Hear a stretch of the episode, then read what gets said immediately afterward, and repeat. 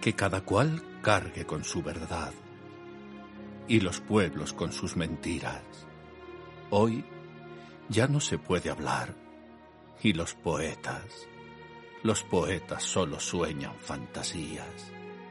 Mi Dios se extinguió en algún lugar, ahogado de maravillas vanas, y todas las palabras fueron ecos de mis entrañas.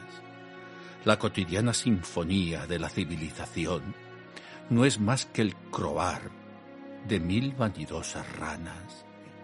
Y mis ojos técnicos se asombraron con una gota de rocío y una amapola, mecida por el viento, ejecutó un hermoso ballet de vida sobre el escenario muerto. Aprendí la gran verdad, esa que sólo llevan los vientos. Podréis encerrar al hombre en vuestra jaula de razones, pero nunca podréis callar al mar y jamás atraparéis al viento.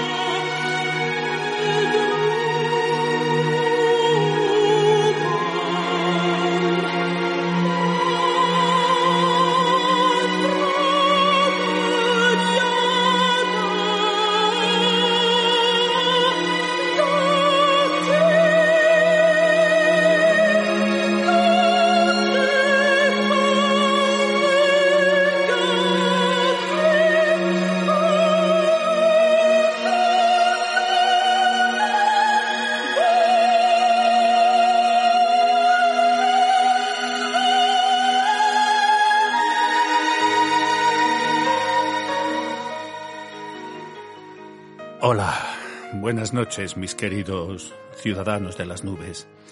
Bienvenidos a nuestra pequeña república etérea de la fantasía, aquí en Onda 108, en coproducción con Purranque FM y con Musicop para la República de Chile. Como siempre, un pasito más cerca del cielo y uno más alejados del suelo y de todo lo mediocre que tiñe de gris nuestra vida cotidiana. Hoy tenemos un programa muy interesante. Hoy vamos a hablar sobre el futuro, pero no sobre el futuro inmediato, sino el concepto de pasado, presente y futuro y el poder de los oráculos. El hombre siempre ha querido desde el inicio. Yo creo que desde que fue consciente en los albores de la humanidad y miró el cielo cargado de estrellas y se preguntó no solamente quién soy, sino qué va a ser de mí en este sitio donde estoy y del que guardo tan poca memoria y siempre ha tenido el deseo o ha hecho el esfuerzo por tratar de controlar el futuro, de conocer qué va a pasar conmigo, de consultar con los astros, con los poderes de la naturaleza, qué sé yo. Y hoy vamos a comentar un libro muy interesante del profesor Carlos Rochas y Dante Suami, que está con nosotros aquí. Buenas noches, mi querido profesor. Buenas noches, hermano. Eh, Carlos, tú tienes un libro que es apasionante, que es el, el oráculo, el poder de las runas, el oráculo de las runas. Hiciste una, una, edición que aquí en España tuvo muchísimo, muchísimo éxito. Yo recuerdo con, pues que tendría yo veintipocos años, el oráculo de las runas vikingas y entrabas en los, entonces en las tiendas de Vips, que eran estos restaurantes que, que tenés eh, para comer y tal, y luego tenían una librería espectacular, y allí siempre, siempre, en primer, en un lugar destacado, en aquel tiempo estaba el libro de Carlos Rocha y con su cajita que venía con las runas vikingas. Sí. El libro se llama El oráculo de las runas vikingas. fue concebido como un proyecto, como un libro objeto en realidad. Pero no es un libro común desde el punto de vista de la publicación, sino que lleva una caja artesanal de madera de cedro, o sea, una madeja de producción editorial que es atípica. Y lleva, una bolsita con las 25 piedras, con los signos rúnicos en cerámica de Gres, más una tabla y el manual, por supuesto, porque sin eso no tendría sentido. Y el libro fue publicado en, en Venezuela, Alfadil Ediciones, y fueron seis ediciones seguidas desde 1991 hasta 1998. Se convirtió en un bestseller de autoayuda.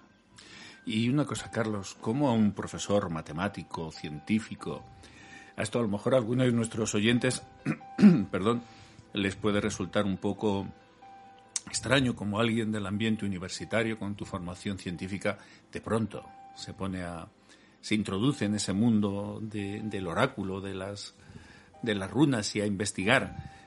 Bueno, yo sé que por tu vocación matemática, uno de los campos de la matemática y de la física, pues siempre ha sido inquirir acerca del sentido del tiempo, que si hacia atrás, que si hacia adelante, la estructura, pero ¿cómo alguien de tu formación le llamó la atención o se, o se inclinó por, porque además hiciste un trabajo, como todo lo que tú haces, escudriñado, prodigioso. ¿Cómo, cómo, cómo surgió? Esa pregunta me la hicieron en varios programas de televisión, en España, en Venezuela, pues surgió porque desde joven tenía una inquietud, además por la matemática. Muchos matemáticos investigaron el Vedanta, ¿no? La cuestión del tiempo, el origen. Y fuimos hasta las fuentes, ¿no? Después estudié la filosofía griega, estudiamos la, el origen de los esenios, donde Cristo bebió sus fuentes esotéricas, y me interesó la filosofía oriental. Entonces sabían que yo había publicado un libro de poesía y que era orientalista y que me había metido en las cuestiones esotéricas. Entonces, fue concebido como un proyecto editorial porque había un libro de Ralph Bloom muy famoso que se hizo desde el punto de vista antropológico en inglés, que era las runas. Ya podremos hablar de qué significa la runa. Entonces fui encargado de hacer eh, ese proyecto y yo dije, puse como condición porque en este tipo de gama de, de adivinación o libros de autoayuda suele haber mucha charlatanería. Entonces yo puse como condición, sí, yo lo voy a hacer, siempre y cuando me permitan hacer unos capítulos previos que expliquen las funciones del oráculo en la historia, cuál es el poder del oráculo, cómo el hombre quiso inquirir desde las fuentes primitivas ante el destino, como tú decías en la introducción, ante las estrellas, preguntarse por, por el porvenir, no el cómo, el qué, por dónde y cómo y cómo hago ante el destino. Y entonces toda esa serie de investigación, incluyendo la mitología escandinava y nórdica, en las cuales están basamentadas las runas, porque las runas vienen, son piedras de adivinación, a diferencia de otros oráculos tradicionales, los libros mánticos que vienen incluso desde Orfeo, y en las culturas antiguas también había los sistemas adivinatorios, el tarot, los asirios, los egipcios, el famoso libro mayor de los arcanos. Pero este es un, oráculo particular, a diferencia del I Ching, que es el libro de los cambios, las mutaciones chinos, que es muy complejo. Este oráculo vikingo es muy fácil, se llaman las runas de Odín, porque puede sacar una piedra y hacer una consulta. Y tiene que ver mucho con eh, las, mitologías escandinavas, ¿no? Cada runa está presidida como por un dios de la mitología nórdica escandinava. Y Odín, que es el guerrero, el poeta y el guerrero, que es el padre de las runas, que en un, dentro de la tradición, el árbol hidrasil, él encontró las runas, hay un famoso poema rúnico. Entonces el libro fue concebido así, como un libro objeto, muy bonito, una producción, el libro raro, y inmediatamente el público tuvo un feedback, gustó, ¿no? y fueron sacadas seis ediciones. ¿eh? Hubo plagios, no todo. a García Márquez le plagiaron también. Y así fue, ¿no? Este, fue por esa motivación que se había, a pesar que era matemático, he investigado las culturas orientales y todo eso.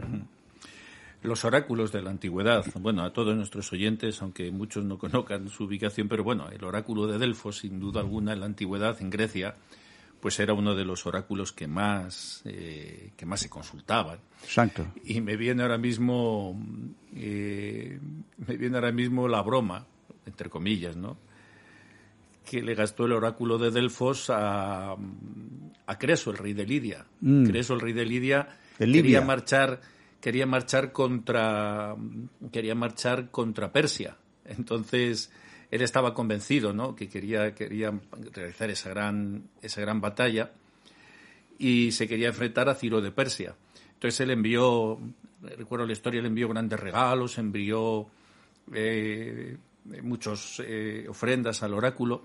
Y claro, el oráculo le dijo lo siguiente, le dijo, si marchas contra Ciro, le dijo, destruirás, y vas a destruir, dice, destruirías un gran imperio.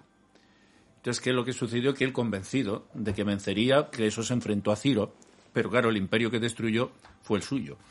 Porque a veces eh, lo, que te, lo que te indica el oráculo ah, no, no solamente está el chiste en lo que te dice, sino en saber entender bien lo que te está diciendo. En, un sentido, el oráculo no mintió a Ciro. Le dijo, si te enfrentas, perdona, a, a Creso, le dijo, si te enfrentas a Ciro, vas a destruir un gran imperio. Lo que no le dijo, o no supo entender él, cuál de los dos imperios es el que iba a resultar eh, aniquilado y evidentemente fue el de Creso, ¿no? Esa información errónea, pues evidentemente, querido Carlos, le salió muy cara, de hecho fue su ruina, y, yo te pregunto, ¿les ha ido mejor a quienes hoy en día utilizan otros métodos para predecir el, futuro? Bueno, antes de contestar esa pregunta, yo considero para situar el tema, ¿no? Para los oyentes, dar una pequeña explicación breve sobre lo que significa realmente el oráculo y las diferentes tradiciones oraculares en el curso de la historia. El oráculo es como un mediador entre los hombres y los dioses, como un espíritu medium, ¿no? Viene la palabra germinal latina oraculum, ¿no? que proviene de, orar, ¿no? de orar, de, de, hablar o invocar, ¿no? de acuerdo a un tiempo, hace, ante una pregunta específica. O sea, los oráculos, no solamente en Delfo, en el oráculo de Delfo, que, que fue muy famoso, incluso la Pitia, la famosa Pitia, que era la personificación femenina que que era una cuestión mágica. Ella se ponía en un trípode con unas ramas de roble y tenía que entrar como en trance para responder las preguntas. Entonces, el oráculo como mediador divino, en el curso de las tradiciones mánticas oraculares, ha tenido diferentes fases, antes que Grecia. Lo que pasa es que el oráculo de en la cultura occidental es muy famoso por eso. Pero también existían oráculos en la India, existían oráculos en China, etc. Ahora, las tradiciones oraculares como, función que tenían, como los mandarines, era responder a una gama de preguntas varias. Este oráculo de la runa, las runas son, significan signo. Runa significa escritura secreta.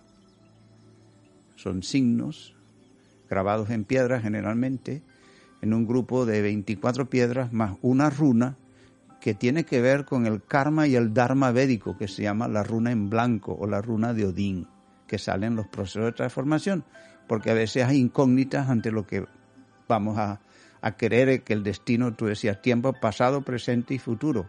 Generalmente el oráculo responde ante el futuro, no lo que queremos hacer.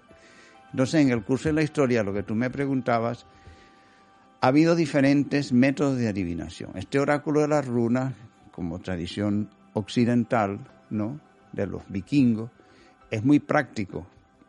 Y eh, después de la, eh, antes de la época precristiana medieval tuvo mucho auge porque los vikingos fueron los primeros que llegaron no a, la Tierra del Fuego, no a América, sino por Canadá a través de sus famosos barcos, no los barcos vikingos. Y con ellos llevaron su cultura y escribían estos signos que son signos del primer alfabeto escandinavo que se llama el futark, ¿no? que tiene correspondencia con el cirílico, el hebreo, el, fenicio y el, griego. Hay toda una cantidad de signos que son como correlativos desde el punto de vista gráfico. Pero el oráculo vikingo se encuentran desde el punto de vista arqueológico signos en menjires o en, piedras labradas en roca donde están y en espadas labrados en espadas. De hecho, en el museo está asociado a una cuestión de guerra, ¿no? Se, se labraban los signos rúnicos en espada. El punto es que estas runas o inscripciones secretas, el verbo runal significa cuchichear en secreto, así como el oráculo o el, o el poder divino cuchichea, ¿no? Este. ¿Por qué se acude al oráculo? Ahora ha tenido un auge ante la decadencia de valores occidentales esta aparición de los signos rúnicos de la astrología, de la búsqueda del porvenir, eso se llama literatura New Age o de la nueva era, que toma esoterismo, toma cuestiones orientales, etcétera. Este oráculo rúnico es muy práctico, porque tú puedes hacer preguntas de varias maneras, preguntando el futuro, preguntando en forma del tarot, que también la palabra rota o, tara, que es de origen sánscrito, significa estrella fija, ¿no? Entonces todo el mundo está preocupado por su destino. absolutamente. Ahora, son valiosos porque mucha gente puede decir, ¿qué superchería tiene eso? De hecho, eh, Carl Gustav Jung en los complejos subconscientes explica que esto tiene que, que ver con el fenómeno del sincronismo, que cuando tú haces una pregunta al oráculo, la energía, entre, o sea, las respuestas son arquetipos de conducta a seguir que siguen patrones del subconsciente. Sí, también decía que el, adivino o el que te echa las cartas, si es bueno, en verdad lo que está es leyendo en el inconsciente excitado del, consultante y que en verdad eh, eh, las cartas lo que le sirven es para concentrarse para poder fijar. Aquí tenemos una bola en nuestro estudio, una bola de cristal, por cierto. y él queda como poseso. Muy bonita. Cuando eh, uno, yo he hecho la runa, es decir, ahora vengo de, una amiga, que mutua amiga de nosotros, me dijo, sáqueme la piedra. sí, te dije yo si salía a sacar del riñón. no, de la piedra de la locura, el, el bosco, ¿no? ¿Te acuerdas el, el, cuadro del bosco? Eh, eh, este oráculo, ¿verdad? Tiene la particularidad que cuando cualquier oráculo es como un mediador y la persona que facilita eso, si no es un charlatán, él queda psíquicamente cargado. Así era la función del oráculo en, Grecia, el oráculo de Apolo, oráculo, que uno es como una lluvia así que, cae y uno es como, como un hilo conductor, un imán, como un pararrayos que interpreta, decodifica, descifra todos esos signos que vienen, ¿no? que es un producto alquímico, que vienen de la divinidad, y es la voz como si, si, se pudiera decir de la superalma. Él interpreta los mensajes y de acuerdo a la pregunta que hace un consultante, él responde en estado de trance, incluso sin ver al, consultante. Esa era la, mecánica que se hacía en los templos de Delfos. Entonces Jung, tomando estas ideas, no del punto de la superchería, sino del punto de vista científico, de la psicología clínica, dice que perfectamente se da el fenómeno de sincronismo, que es el fenómeno del inconsciente colectivo. O sea que el oráculo responde a través de su mediador, que es el propio oráculo, las fuerzas naturales de, origen superior que se hacen patentes de acuerdo a los augurios, las interpretaciones que se hacían no con runas, se hacían con las vísceras de animales, con los signos de las estrellas, con los caracoles dentro de la tradición yoruba, con las ramitas. O sea, hay muchas lecturas de lo oculto en la naturaleza. Y el oráculo es el facilitador. Los pozos, los pozos de café. Los pozos de café, exactamente. si la, el vuelo de las aves o este, las nubes, la conformación de las nubes. Ahora, lo que hay que distinguir científicamente, lo que pasa es que los científicos son eh, demasiado racionales, como hablábamos la otra vez en, en, la vida de la evolución espiritual, ellos no eh, entienden que hay fenómenos superiores a la conciencia normal que la racionalidad no puede entender. Y sin embargo son sensaciones, emociones del inconsciente humano, que es un mundo, así como hay un macrocosmo, hay un microcosmo dentro de la psique humana. E interpretar esos fenómenos de transformación de la libido, de la psiquis, eh, es una cuestión mágica. El hombre es mágico, el ser es mágico. Y su relación con Dios tiene un vínculo. El oráculo facilita el esclarecimiento de esas cosas ocultas.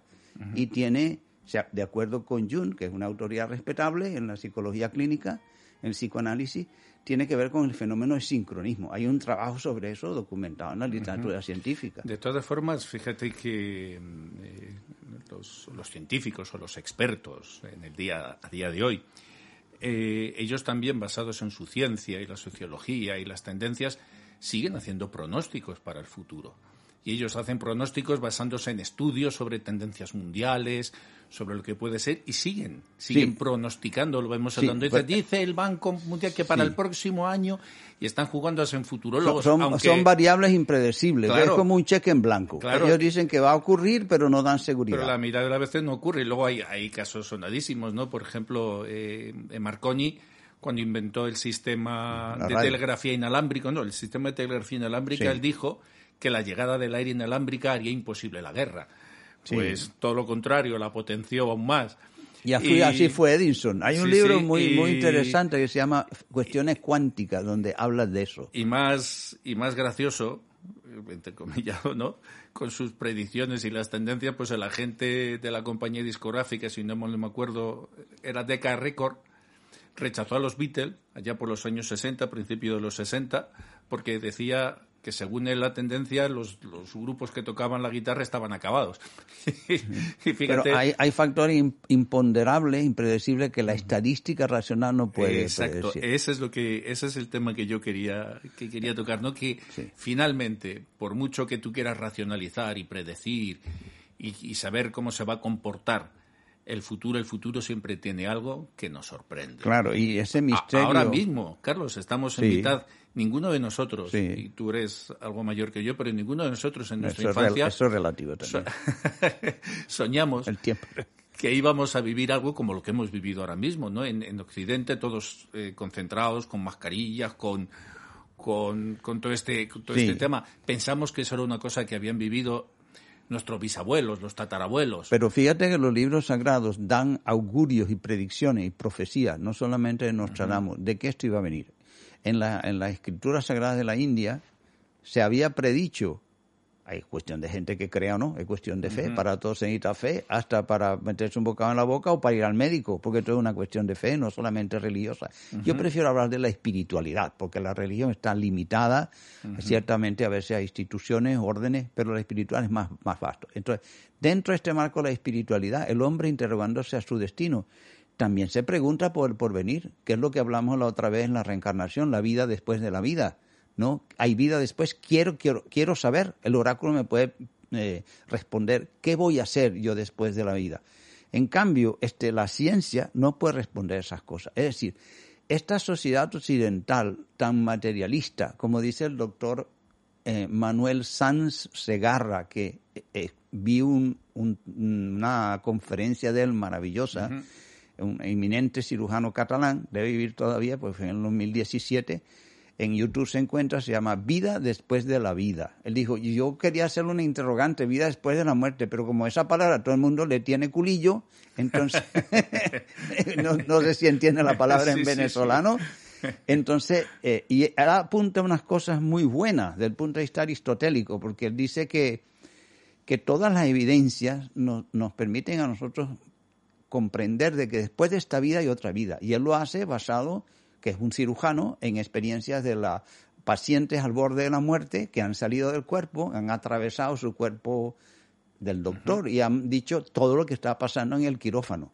Y hay experiencias tibetanas y experiencias de transformación o experiencias de regresión donde eso también ocurre. Por lo tanto, esos misterios tienen que quedar como ser parte de la vida. Eh, ¿Qué me va a deparar el destino? Entonces, ¿cuál es el papel de los oráculos en eso? El papel de los oráculos es como el papel del psiquiatra o el papel del maestro, ¿no? Que uno acude a una persona porque tiene fe que lo que me va a decir, porque tiene ciertos poderes sobrenaturales, mediúmnicos, o tiene una espiritualidad elevada que puede ver lo que tú dices, el pasado, presente y futuro. Eso se dice en el Bhagavad Gita, que es el vidente de la verdad. Las almas autorrealizadas son videntes de la verdad. Son los que te pueden impartir verdadero conocimiento. Exactamente, exactamente. Oye, en la tradición, centrándonos más en tu obra, sí. Eh, hay una expresión que mucha gente, que todos repetimos, o hemos, hemos dicho más de uno, dice, uy, esto me ha costado un ojo de la cara. Conseguir esto me costó un ojo de la cara. Y lo que muy poca gente sabe es que esa expresión parece ser tiene su origen, según la, la leyenda, en que, en que Odín cambió su ojo izquierdo. Es verdad. Con el gigante Mimir, si no me eh, acuerdo, que era su tío materno y que era a su vez el guardián de las fuentes de la sabiduría, para que éste, a su vez, su tío materno, le enseñara los secretos eh, los misterios y grandes secretos del mundo. Así es. Y le, y le cobró un ojo de la cara por el conocimiento. Sí. En esa, en esa forma. Y también cuenta la leyenda, o dicen que una vez que, que Odín recibió ese gran conocimiento, ¿no? Claro, le costado un ojo al hombre, del cual eh, no estaba contento por completo. Entonces él, a pesar de haberlo recibido, no se encontraba completamente eh, satisfecho. Y dice que cayó. Dicen que durante nueve días fue atrapado eh, entre las ramas de Yggdrasil y estuvo y eso le permitió avanzar en su parte más interna, más íntima, crecer como ser espiritual. En un sentido me recuerda a Brahma también, a la tradición en la India. Brahma, el primer ser que aparece hacia austeridades, baja por el, tallo del loto, sube buscándose, hasta que al final tiene que hacer austeridad, igual que hace Odín, para buscar Muy buena la comparación. en su interior. Pues a, propósito de eso, al final del poema, al final del libro mío, en la sexta edición, yo incluí un poema que se llama El sacrificio de Odín, si me permite. claro. Dice, colgado el árbol del mundo, estuvo nueve días el formidable Odín, autoherido en el flanco sangriento por su propia lanza. Sin comer ni beber, se adentró en las entrañas del ser y nadie pudo socorrerlo entre la tierra y el cielo. Casi desfallecido, el pagano Dios del único ojo anticipaba al Cristo crucificado. Al descubrir las misteriosas runas, en las raíces del sagrado fresno, el recio protector de los poetas, héroes y guerreros, pudo milagrosamente sanarse. De allí nos ha legado estas piedras mágicas como preciosa ofrenda de sabiduría oracular secreta. Aquel episodio que los nórdicos cuentan en las sagas ha revivido en mí, transformando las antiguas runas, por gracia del oráculo superior. Yo, como tú, como él, oh Miodín, ya hemos cumplido con los dioses y debemos guardar los signos secretos. Precioso. Entonces podríamos decir, querido Carlos, que las runas no solamente serían una forma de adivinación, sino que también serían una magnífica herramienta de crecimiento personal. De hecho, los ciclos de autotransformación personal, de acuerdo como salen las 24 piedras, más una en blanco, que es la runa de Odín, que es lo misterioso o lo desconocido, que está en todos los procesos de crecimiento individual, lo desconocido, que, que, que te sale y te sale y que no hay respuesta, que es el karma. O sea, lo que se llama eh, en, en el lenguaje nórdico el ogur, que es el karma y el dharma védico juntos.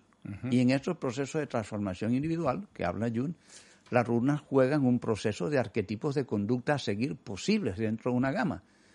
Como son 25 piedras, pero si tú haces de acuerdo al tiempo, lugar y la circunstancia una pregunta, te puede salir la misma runa o el mismo carácter, pero en otro contexto y el oráculo debe interpretar al consultante. Son consultas personalizadas. Entonces tiene que ver con los procesos de transformación individual. Por eso es autoayuda, que a manejar su propio destino. Este tipo de libros enseña a no ser dependientes, sino a, jugar, a ser el propio constructor de tu destino. Pero a veces no sabes cómo. Vas a un amigo y le preguntas, oye, hermano, ¿qué te parece? Consulta, nadie es autosuficiente. O consulta a un psiquiatra o un médico o a la autoridad en la materia, a un matemático o un sociólogo o a un mecánico o lo que sea, y él te orienta. Entonces, este tipo de orientación en los procesos de autoindividualización o autorrealización es más o menos como las tradiciones sagradas de la India, de egipcio, si las tradiciones islámicas. O sea que hay como un hilo conductor entre estas ciencias mánticas, ciencias mágicas, que el hombre en otros estados de la, de la historia estaba más en contacto con la naturaleza. La revolución industrial y toda la, vida a partir del siglo XIX, con el auge científico, ha desacralizado el misterio humano y se ha vuelto materialista, consumista, todos los valores de relación con, el, con la naturaleza han decaído, a la, a la madre tierra. Fíjate tú lo que decías de la etapa post-coronavirus. Tenemos que sintonizarnos con una nueva realidad después de este suceso que se está transformando en endemia. Entonces, ¿a quién vamos a acudir para orientación? Es mi pregunta. Así es. El hombre está arrojado a un vacío, a un nihilismo en la cultura, en la cultura moderna y se da cuenta que la modernidad no nos ofrece ni muchísimo menos todas las respuestas que uno está que uno está buscando. Nos ha convencido de que íbamos a ser felices por la acumulación de objetos materiales. Así es. Y la decepción es más que evidente que no es así y que nunca, nunca, nunca como ahora ha habido tanta gente eh, enferma mentalmente, tantas depresiones, tantas suicidios, suicidios, divorcio. Yo sabes, soy criminólogo y criminalista, ¿no? Y a mí me sorprende muchísimo. Ayer veía un caso tremendo, un en Úbeda, ¿no? Un, un hombre que había matado a su mujer, a su hijo de 12 años y a su otro hijo de 17 años. Y se iban a cambiar hoy de casa, el chico iba a estudiar Bellas Artes, un chico con un futuro. Y de pronto, esas cosas yo me acuerdo cuando éramos chavales en los años 60, no escuchábamos nada de eso, Carlos, era muy raro. Pasaban mm. cosas, ¿no? Había un periódico muy morboso que se llamaba El Caso, que ahí ponían todos los casos, recogían todos los, todos los, hechos luctuosos, ¿no? Y mi bisabuela era muy aficionada a leerse el caso. Y de ahí hay un dicho que también se dice en nuestro que desde luego este chico es un caso. Sí. ahí viene. Ah, eres un caso, viene de este periódico de ah, Madrid, que es desde el siglo XIX, el caso que recogía todos los hechos luctuosos, ¿no? Todos los hechos destacables. Y, y en esta forma, ¿no? Vemos como lejos de, de, ofrecer respuestas, lo que esta forma de vida cada vez nos crea son más, más problemas y más conflictos. Complejidades, perplejidades, confusiones, angustia, de todo. Quizá no crees porque Occidente se basó con todos sus errores y con todos sus eh, defectos también, ¿no? Pero el humanismo cristiano, eh, más allá de, una, de un concepto religioso, también es, era una forma de, cohesión social. Incluso pues Petrarca en el Trecento, claro, que era el gran humanista antes que Dante, ¿no? El, era un, el humanismo arranca de ahí. Claro, pero ¿qué es lo que ha pasado ahora, querido Carlos? Que hemos sacado el humanismo cristiano de Occidente el humanismo y luego aquí, lógicamente, con el, con el añadido del cristianismo, ¿no? Pero hemos erradicado el humanismo cristiano y se ha sustituido por el nihilismo. y, el, vacío, y el materialismo. no hay nada. No hay nada. no hay nada. Hemos retirado los, perdón, hemos retirado los valores espirituales de las escuelas y hemos puesto guardias con una porra. Bueno, ante ese vacío de valores proliferado, que el Mr. TV, el intruso en la casa, tiene mucho culpa que hacer, porque no inyectan valor en el subconsciente, y la gente no puede estar sin enchufar el sistema nervioso a eso. Este ha deformado los valores antiguos. En otras, quizá otro tiempo pasado fue mejor. Sí y no. El problema es que esa crisis sistémica global que vive el mundo, que son valores espirituales, es mucho más necesario ahorita crear una revolución trascendental en la vida impía, una sociedad mal dirigida. Porque vemos ahora, estamos en fase 3 abren, abren la posibilidad. Y la gente sale desaforada como, si se hubiera acabar el mundo. Como gaviotas detrás de un pesquero. Sí. Entonces, ¿qué ocurre? Yo estaba escuchando un lama que decía que la vida es algo simple. Eh, buena alimentación, buenas obras, no desear el mal, no obrar mal, no pensar mal y vivir una vida útil para todos. Entonces, eso se ha olvidado. Vivimos mal, vimos una vida complicada, no un pensamiento elevado y una vida simple, sino todo lo contrario. Este, este doctor eh, Manuel eh, Sanz decía algo muy bueno sobre la jubilación. La jubilación es algo de júbilo. Pero ¿qué júbilo hay cuando hay malos sueldos? Cuando hay una situación donde la, sección que ha luchado, por ejemplo, por España durante estas décadas pasadas y tienen 80, 90 años, han sido las más vulneradas, entiende, en esta pandemia. ¿Dónde está ese amor? Y, y preferimos desechar, siempre ha ocurrido en las guerras y en las pandemias, a los viejos antes que a los jóvenes, por un falso concepto que la vida del joven es más promisoria. Eso es una patraña. Y se pierde la experiencia. En la antigua Grecia estaba la jerusía que era el Parlamento, que era justamente Esparta se consultaba con la Jerusía, que era la Cámara de los Ancianos, que eran quienes te podían aconsejar porque eran quienes tenían Exacto, venerable. la experiencia. Y ahora nosotros de aquella Jerusía hemos convertido los geriátricos, que es a donde enviamos. es que después de los, 65 es cuando el hombre, el ser, la mujer, llega a, su, a, la culminación, la cristalización de su sabiduría que puede dar a los demás y llega el júbilo, la jubilación. En Venezuela no hay jubilación. bueno, ahora estás en España, afortunadamente. Bueno, sí. Este, decía algo muy interesante ligándolo con el tema de lo de la runa y de los oráculos que da, que da para cortar, da tela para cortar. Pues si te parece muy bien, seguimos cortando tela después de esta breve pausa y, vale. y enseguida volvemos. Vale.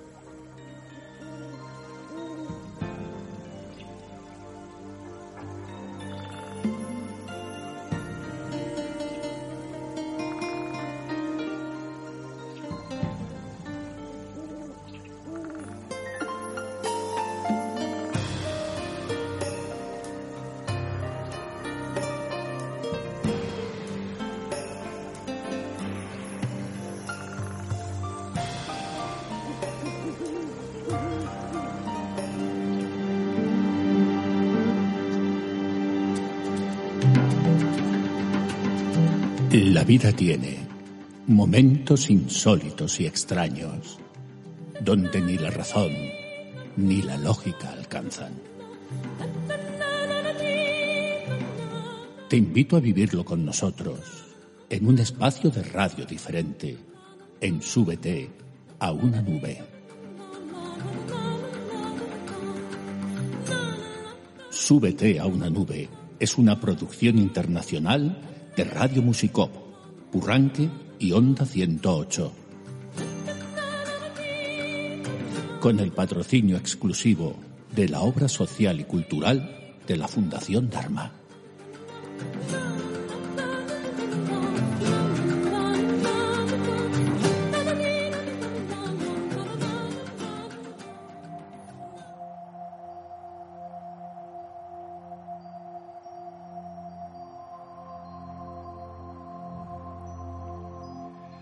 Seguimos aquí subidos a una nube y hablando de un tema absolutamente apasionante, nuestro futuro, los oráculos, podemos trascender y en este mundo fascinante de la cultura nórdica o vikinga que hoy estábamos, eh, que estamos tocando, vamos a hacer una, una breve recapitulación muy rápida. Ya hemos visto todo el tema de Odín, etcétera cómo esta cultura eh, para los antiguos eh, nórdicos era absolutamente sagrado. Después llega el cristianismo y paganiza todas estas cosas, incluso entra en el siglo oscuro, ¿no? Y esta cosa como comienza a ser denostada por la Iglesia, como que es pagano, como que guarda relación con el maligno, etcétera, etcétera. Y podríamos decir, Carlos, que cae en el olvido durante mucho tiempo hasta que, bueno, prácticamente eh, desapareciera su uso y desafortunadamente, en un sentido, vuelve a resurgir pero con la subida del nazismo, cuando las SS utilizaron como símbolo identificativo alguna de las las runas. De hecho, de hecho Hitler, el, el, emblema de las SS es la runa Sigil, que significa el rayo de, de toro. O sea, es una runa energética de gran valor. Pero como estos son tradiciones sagradas, si esta runa en particular, que sale en las consultas, que tiene un gran poder, digamos un gran voltaje, ¿no? Se usa en sentido negativo, tiene fuerza autodestructiva. Y eso fue lo que le pasó al, social al socialismo, al nazismo de, Hitler. Él mismo se destruyó. Él tenía también, dijéramos, un collage, un pasticho mental, porque creía en el Bhagavad este, creía en las mitologías nórdicas de que los guerreros cuando morían en batalla iban al paraíso, al Walhalla, donde estaban las valquirias. De hecho, Wagner tiene una ópera sobre eso. Hitler estaba muy, muy, muy colgado de Wagner. Estaba colgado de Wagner. Y el Gita, pero lo, interpretó mal, ¿no? Y la, la, cuestión también que viene de las fuerzas de la Antártida tibetana. Pero para entrar en, en centrarnos en el libro, el oráculo de runas vikinga, que fue concebido, fue, entró en desuso, pero después hubo un auge con este volcamiento hacia el, orientalismo, el esoterismo, porque de hecho ya existe, por ejemplo, en la escritura sagrada, en el Srimad Bhagavatam, existen predicciones para esta era de Kali Yuga, existen como 60 predicciones, yo he traducido 16. Y Nostradamus también. Y en los Upanishads, que son literaturas esotéricas también, hay especialmente un Upanishad, Sisha Upanishad y el Mandukya Upanishad, que tiene solamente 12 textos, donde están implícitas todas estas cosas. Ahora, yo quise hacer un libro que fuera adecuado, que no fuera pesado, que fuera menos, que fuera de consulta para los ejecutivos, para los buscadores, que fuera un libro de agenda. Que voy, me voy a despertar hoy, me baño, me lavo los dientes y consulto la runa. y de hecho, de hecho pegó por eso, porque es un escrito sencillo, sin perder el rigor. Tiene un prólogo de, mi querido este amigo Armando Molina Duarte, que eh, era psiquiatra forense, eh, clínico de la Policía Técnica Judicial de Venezuela y era acupunturista graduado en Pekín. Yo le presenté a mi maestro cuando papá fue a Venezuela. Entonces quisimos hacer un libro ameno, ameno pero con rigor. Entonces dentro del libro yo concebí eh, las evidencias históricas de los signos rúnicos, el origen de la runa, la evolución del futar, que es el, el alfabeto, el protoalfabeto, la cosmogonía en la mitología nórdica, las deidades de las runas, la, la estructura de los signos rúnicos, la clasificación de las runas, su forma, las referencias que hay, tiene una amplia bibliografía el libro, ¿no? sustentada, las formas de consultar el oráculo. Porque aquí está la, la cuestión más importante. Sí, las tostadas sin queso, como decimos, si la arepa no tiene queso, el sándwich sin queso. Pero las consultas son varias. Hay una Pues- forma como si fuera la- el signo del tarot, preguntando presente, futuro, pasado, una sola. Hay varias complejidades, incluso el póker de runas. Pues te voy a coger a traición, mi querido Carlos. ¿Tienes aquí Tengo las runas? armadura. ¿Tienes aquí las runas? Tengo las runas. Las tienes aquí, pues. Sí. ¿Qué te parece si sorprendemos a nuestros oyentes Fantástico. y hacemos una tirada de runas aquí en directo? Vaya, Y vamos a preguntar. usted tiene que hacer la pregunta. Sí, en, nombre, a preguntar. en nombre de la, de la invisible absoluto. Sería bueno que llamaran en vivo. Bueno, pero como no, no, no Pero podemos si- hacerlo ahora, si, pero si llaman previa cita, una hora, 20 euros. Estamos en un mundo materialista. Que no, que no, que no. oye, pues se me ocurre, Sí. se me ocurre que vamos a hacer una tirada Oye, qué atípico. y vamos a vamos a preguntarle a las runas. ¿Sabes que se pueden hacer secretas o abiertas las preguntas? Para que Pues esta la vamos a hacer abierta para Claro. todos los oyentes. Como están Vale. escuchando todo el problema que tenemos ahora con el COVID. Con Me agarraste desprevenido, pero como dice Menestela, yo me resbalo en lo seco y me paro en lo mojado. Pues parece usted lo mojado, porque ¿qué te parece si hacemos una tirada y yo Vale. pregunto directamente? Vale. Directamente, ¿qué va a pasar con el COVID? ¿Qué va a pasar con esta epidemia? Y más concretamente, con esta epidemia en España y cómo, cómo, cómo va a ser el futuro de, de este país post-COVID. Usted saca su runa. A Aquí está la saco por aquí. bolsita. Me vais a perdonar nuestros oyentes. Pongo un poquito de. Voy a subir un poquito la música de fondo porque me tengo que poner de pie y, y sacar la runa. Vamos a sacar una sola runa. Tú siente la energía de las piedras. Tómate tu tiempo. Aquí Siente estoy para que escuchen nuestros oyentes. cuál es la runa que realmente en la, te en la radio corresponde. tenemos sonido solo, este es el sonido de las runas agitando. No son aguas que vienen del arroyo manantial Son sagrado, así. sino son las piedras rúnicas que son de cerámica de grés con puntos dorados y los signos. Y acabo de sacar la runa. Ponla aquí, Y tal como. Puede salir al derecho o al revés. Ponla a ver ahí, ¿vale? Van. Bueno, esta runa es dentro del ciclo de las runas. Si hay alguna transformación psíquica de este servidor durante la lectura del oráculo, no se, eh, no se inquieten porque estamos en la nube de todas maneras. No, mira, a mí mientras que no gires la cabeza a 180 grados, No, no, estoy aquí frente al micro. Bueno, esta runa, mi querido Jesús Santo Hernández Krishnadas, esta es una runa que se llama fertilidad. Ingut. Vamos a leer el significado de la runa. La runa, esta runa no tiene signo invertido. Es igual al derecho o al revés. Son como tú ves el, el grafismo, son como sí. dos ángulos superpuestos. sí, es como el signo de mayor que y menor que cruzados. Así, ¿tú te, te parece que es así? Vamos a ver, aquí hay un manual y hay un, un cartón con las 25 runas y esta runa que se llama fertilidad Ingus está en la página 124 y dice lo siguiente. Me agarraste, no me agarraste fuera de base. dice, bueno, en principio hay una gama de significados de la, de la runa que significan varias cosas, pueden ser sinónimos. Es decir, esta es una runa de fertilicidad, de regeneración, que va a pasar después del, con este eh, COVID-19, de apertura, el dios Imni. Ingus es una runa del ciclo transformador. La antigua palabra inglesa Ingutit designa a los amigos del dios danés In o Inbi, que corresponde a la deidad teutónica masculina de la fertilidad. Vamos a ver cómo se interpreta esto con el contexto, ¿no?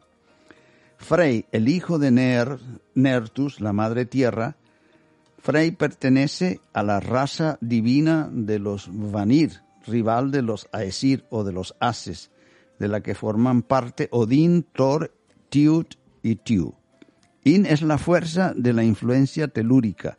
Se asocia con los efectos humanos y con los procesos de fertilización. Esa es la parte mitológica, ¿no? Que rige la runa. Ahora vamos a ver qué significa la runa.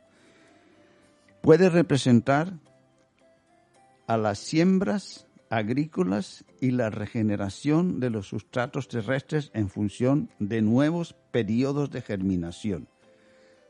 No sé si se interpreta eso nuevos brotes, vamos a ver. Es también el aspecto productivo y sano de la sexualidad, la protección del hogar y de la vida familiar, la buena pesca y la cosecha de frutos. Ingus es una runa de gran poder. Puede usarse contra los espejismos e ilusiones que confunden la mente, contra las enfermedades psíquicas y para superar inconvenientes cotidianos, disputas domésticas y pandemias. Madre mía. Fíjate. es una runa bondadosa que encarna las virtudes humanas y terrestres, carece de posición invertida. Si ha sacado esta runa en su consulta al oráculo, puede estar atravesando una etapa de realizaciones creadoras. Ahora posee el empuje realista para emprender un nuevo período, situándose con los pies en la tierra. Es principalmente importante completar algo, concrete sus metas, sea objetivo, avance contacto en sus proyectos. La runa le indica aperturas y nuevas oportunidades. Utilice el sentido común para darle un toque final a sus empresas. Podrían resolverse situaciones difíciles, colectivas, que han entrampado a la humanidad hay que sembrar apropiadamente el terreno sin precipitación. Esta runa marca una nueva fase, la salida de la reclusión. Increíble. ¿eh? Os, el fin, juro que no estaba preparado. El ¿eh? fin de un periodo oscuro o paralizador. Las transiciones de la naturaleza, al igual que ocurre en la metamorfosis de la mariposa y de otros insectos que pasan del estado larvario al crisálido de la ninfa, de la ninfa y después del imago oscuro al vuelo de, hacia la luz de la mariposa. También se operan en la psiquis del alma humana y en las transformaciones colectivas. La vida es un continuo proceso de ciclos regeneradores. Todo debe transformarse. Este es un principio científico de transmutación energética de los elementos cósmicos. Como en todo alumbramiento, la fase inicial puede ser delicada, es decir, la etapa post, ¿no? Delicada, post-virus. Establezca la jerarquía que más convenga a sus prioridades de acción. Consagre todas sus energías al cumplimiento de las metas para trascender el obstáculo. Las fuerzas renovadoras para el desarrollo se deben no deben ser afectadas por influencias externas. Conserve el buen humor, tenga calma y espere la disposición superior. El Tao actúa sin ser visto y su acción todo lo cumple. Las máximas del sabio chino Chuan Tzu alentaban al sosiego ante dificultad de una fértil transición o una enfermedad colectiva. Tras las mutaciones naturales surge un ser renovado. Esta runa indica que un nuevo impulso transformador en la humanidad reina ahora en el espíritu. Adáptese al medio favorable, e, e use la intuición y encontrará nuevas y gratificaciones, amistades y relaciones expansivas. Se está gestando una nueva fase en la vida. Busque y ofrezca una amorosa correspondencia con el mundo. Anhele ser deseado por personas afines. Esta runa señala favorablemente cambios y aperturas. Bueno, pues no está tan mal. Ha habido cosas que además coinciden plenamente sí. con, la, con lo que estamos atravesando, ¿no? Y, a mí me ha, me ha gustado varias cosas, ¿no? De lo que, de lo que simboliza, de lo que simboliza esta runa, ¿no? De entrada que nos simboliza el comienzo de una nueva vida, una nueva regeneración, una nueva fase, una nueva fase, una nueva vida y también nos recuerda eh, que las cosas eh, cambian y que no podemos permanecer siempre entre obstáculos y obstrucciones constantes, ¿no? Y que al ir resolviendo y aclarando todas las viejas condiciones, pues experimentas un alivio de la tensión y que ahora es un periodo difícil por el cual estamos atravesando todos, pero que esto no va a durar eh, siempre, ¿no? Y que hay nuevos comienzos quizá convendría y muy mucho, ¿no? Que sobre todo la clase política, que es lamentable el espectáculo que han ofrecido, mientras que el pueblo es el que se sacrifica, ellos han dedicado a escupirse, a tirarse piedras, imprecaciones verbales, exactamente, ¿no? En vez de en vez de ponerse al frente de un país con dignidad y apoyar, pues se han puesto a jugar al quítate tú para, poner, para, para ponerme yo. Que hay una España de los balcones y una España del Senado en la estrados. Más bien sería una España de los balcones y una España de los sillones que se disputan. Pero bueno, según la runa, querido Carlos, parece que, que esta época pasará y que si somos capaces de transformarnos y si somos capaces de entender su significado, porque si no, el gran imperio que somos cada uno de nosotros nos vamos a destruir. Hoy escuchaba un comentario de un, de un querido amigo que decía, dice, de esta pandemia, dice, no hemos salido ni mejores ni peores, decía, hemos salido jodidos. ¿No crees tú? Y yo no, yo, no quiero ser tan... Ni lista, tan pesimista, Tan pesimista, ¿no?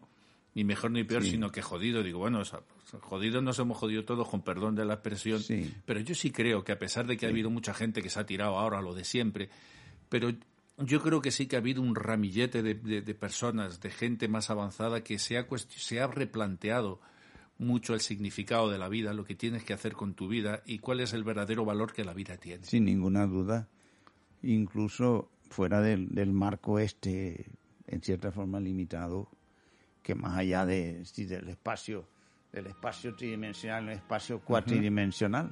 Para decirlo matemáticamente es la frontera de una esfera, pero ¿no crees tú, Jesús, que más allá de, lo predictivo, en la etapa post-coronavirus no llama a una reflexión profunda individualmente que a, todo el mundo le ha tocado esto? Un replanteamiento de valores, una regeneración, una nueva actitud ante la vida, que la vida es es corta y hemos visto cuánto vale la solidaridad, la compasión, el amor, el sacrificio y no tanto el consumismo, el dinero. El dinero no ha podido pagar la enfermedad ni para detener la muerte de los grandes millonarios. No, no, se los ha llevado. Aquí en España ha habido ejemplos muy, muy claros. Muy puntuales, sí. Falleció el presidente, el que fue presidente del Real Madrid, del banco. el Marqués de Griñón, gente, consejeros de bancos. Sí. La muerte no se detuvo porque tuvieran una visa oro ni un American Express platino. Entró exactamente igual y les puso patas para arriba, eh, patas para arriba la vida. Entonces estamos ante el mismo enigma que los maestros, los grandes maestros de la humanidad, los grandes iniciados, los grandes avataras que han descendido el Espíritu del Señor de, divino en ellos, nos plantean. ¿Qué es la vida? ¿Cuál es el destino? ¿Cómo ser mejor persona? ¿Cómo poder ayudar a los demás? ¿Cómo vivir una vida feliz? Cómo eh, establecernos en el ser y cómo ver la vida de otra manera. ¿Tú crees que después de esta etapa post-coronavirus va a haber una toma de conciencia distinta ante la vida? Yo creo, tengo por lo menos la íntima esperanza de que para una parte de la humanidad será así. Yo creo que son muchos los que han comprendido. Ojalá, Dios al verse, al verse aislados, al verse han tomado contacto por primera vez en años, incluso con su familia, con sus hijos, con los que no jugaban, no miraban a los ojos de su esposa o de su esposo, de los seres queridos, esa añoranza de los abrazos, el no haberlos podido tener. Eso nos ha hecho más introspectivos y buscar más los, los verdaderos valores, el no poder haber visto a tu hija en, en 40 días, en 70 días, el no poder hablar con tus amigos, el no poder estar con ellos, porque por mucho que quieras, no es lo mismo ver a través de un móvil o una charla que, que el contacto que el contacto físico. Siempre la emoción virtual no suplanta la de en vivo y en directo. Para nada. Y sobre todo eso, yo tengo que confesar humildemente que de no ser por el, rap, el, drama tan terrible que se estaba viviendo fuera, ¿no? Yo no he podido ver a mi madre, todavía no he podido ir a verla. En las residencias aquí de ancianos han tuve la suerte, le doy gracias a Dios todos los días porque donde mi madre estaba se adelantaron inspiraciones o protecciones divinas, ¿no? O el factor K, como tú dices. Por vídeo. Pues esa, esa residencia se adelantó, adelantó mucho los protocolos y prohibió las visitas, prohibió todo, se cerraron y no ha habido ni un solo afectado Ah, qué bueno. en la residencia donde está ella. Nos hemos visto por Gracias vídeo. Y el otro día mi hermano pudo bajar a verla y, y desde una reja, separados a más de dos metros de, la calle, bueno, pues pudimos tener el, el- el- el primer encuentro con ella. Y quiero decirte con esto que para mí se apagó el mundo durante 60 días. Y han sido 60 días muy productivos internamente. Es el periodo, uno de los periodos de mi vida, créeme, junto con la experiencia de haber ido a la India, haber conocido a mi maestro allí y todo esto, pero Para algunos sí, para otros nos hemos sentido más iluminados Claro. y más, más Yo me he sentido más enriquecido que nunca. Me he sentido más enriquecido que nunca. Y sí que me he hecho la firme promesa. Además, hemos tenido la suerte de, de tenerte a ti también aquí con nosotros. Hemos pasado la cuarentena juntos. Hombre, uno es un aquí instrumento. en, en la sede de la. Fundación. Pero para mí ha sido un... Y me avergüenzo, ¿no? De, de- de que haya tenido que esperar a que un acontecimiento así tan, tan terrible, ¿no? Nos haya encerrado. Y yo me he hecho la firme promesa de no perder esa sensación, de no dejar que nunca más las cosas, el ruido de los tambores, me haga olvidar la sinfonía que sonaba, ¿no? La percusión de la orquesta se comió la melodía. Pues el encierro de los místicos es un encierro feliz, porque es el encuentro con todo. Pero también somos sociables, una sístole y diástole. Hay que saber, todo en exceso es malo. Hay que saber, yo que soy un swami, que abracé la de la renuncia, pero soy sociable, porque para todas las cosas hay razón y todo lo que se quiere bajo del cielo tiene su tiempo, dice Eclesiastes. Es. Tiempo de cuarentena, tiempo de morir, tiempo de amar, tiempo de compasión, tiempo de perdón. Sobre todo el perdón. Tenemos que el proceso de autorrealización implica el recorrido interno, el, el perdonarnos a nosotros mismos de nuestra, Y el saber errores perdonar a otros. y saber perdonar a Fíjate, otros. hablando de las runas y cómo Hitler las usó, precisamente a mí hay una, una, una frase de Víctor Frank, el psiquiatra alemán, cuando fue encarcelado, él era de origen eh, judío y fue, y fue metido en un campo de concentración terrible, terrible. Y su esposa, recién casados, tenía una edad muy jóvenes, tenían veintipocos años, y su esposa fue internada en otro campo de concentración, la esposa murió. Y si lees la experiencia de Víctor Frank en el campo de concentración y cómo le ayudaba el recuerdo del amor de su esposa, el imaginarla le ayudaba a sobrevivir, pero dijo una frase que a mí me erizó los me erizó los cabellos de todo el cuerpo cuando la escuché. Víctor Frank dijo a sus captores: "Podréis matar a mi esposa, podréis encerrarme en un campo de concentración, podréis torturarme, podréis hacer todo lo que queráis con mi vida, pero no me podréis robar la libertad de perdonaros. Qué bueno, ¿no? Y yo elijo el perdón. Porque el hombre es libre, no el que está encerrado, sino que no es tratado interiormente. Fíjate, Él decidió no cargar con eso. Yo Pues no, sí. eligió, yo no voy a cargar con lo que me habéis hecho. Elijo ser libre, como esa runa que hemos sacado, Sí, como Inguz. Voy a ser, va a ser siempre un nuevo comienzo para mí. exacto. Siempre un nuevo renacer. Y a partir de, de este perdón yo renazco de nuevo como, como hombre. Me libero no solo del campo de concentración físico, en donde queríais encerrarme, sino lo que es peor, del campo de concentración del rencor. Pues sí, eh, todo ese proceso de autotransformación, todos los caminos, tanto el, el camino mágico, el camino mántico, el camino del yoga, el camino de, de la renuncia, hay diferentes caminos, ¿no? Pero si nos ayudan a ser mejores individuos y más cercanos a la divinidad y mejores personas, son buenos, ¿no? Entonces, las runas son una lectura secreta, que son arquetipos del inconsciente, que en un momento dado nos pueden ayudar, así como cuando uno va al psicoanalista y pregunta, ¿no? Mira, pero uno tiene siempre su propio criterio, Así es. porque hay un libre albedrío. Le toca a la persona dirigir su propio destino. Y eso es lo que apunta el oráculo de las runas vikingas, a saber manejar los propios procesos de transformación individual. Bueno, pues yo invito a todos nuestros oyentes a que averigüen, a que investiguen un poco más sobre las runas y, y que busquen, no sé si tu libro estará todavía por allí. Está agotado, pues se fueron seis ediciones. Si uno pone Carlos Rocha, el oráculo de las runas vikingas, va a encontrar una gran cantidad de páginas web. Eh, seguramente van a encontrarse con otros libros míos, como La vida y la obra de René Domal y, otras conferencias que he dado sobre esto y lo otro. Pero el libro está agotado. Se vendió en España, fueron seis ediciones, fue un bestseller, pero ya tú sabes cómo esta pillería editorial. La pillería ibérica y no en todas, partes, ¿no? en todas partes. Que para exonerar a Hacienda lo que hacen los tramposos es que no le ponen al final, el colofón, no le ponen el tiraje. Y entonces la maquinita imprime, pero no sabe si una edición anterior o no. Se pone en contacto el editor y el impresor y eluden a Hacienda y, y eluden pagar los derechos al autor. Exactamente. nunca, nunca llegas a saber, he tenido esa experiencia. Eso le ha pasado hasta, cuántos libros. Hasta García Márquez le ha pasado, que le tira una edición pirata de 100.000 mil libros en Argentina, recuerdo. Yo lo conocí cuando estuve en Venezuela, fue periodista en un periódico. Bueno, pues el tiempo, que siempre es tan ah, sutil y tan volátil, se nos fue la predicción del, del tiempo, lo que habíamos predicho al, al, inicio. Espero que se haya cumplido, mi querido Carlos. Eh, vamos a seguir adentrándonos en todo este en todo este mundo. Otro programa podemos sí. también adentrarnos en otras técnicas. De Yo no soy adivino, pero mi pronóstico, mi, mi augurio post coronavirus etapa es que todos reflexionemos que somos parte de una misma humanidad y que todos debemos ayudarnos en función de un ideal común. Pues que, así sea, querido Carlos. Nos despedimos aquí. Eh, nos vemos próximamente en las nubes. Y a vosotros, mis queridos ciudadanos de las nubes, os dejo, como siempre, con una última reflexión para que la guardéis en ese cofre donde se guardan todas las cosas bellas.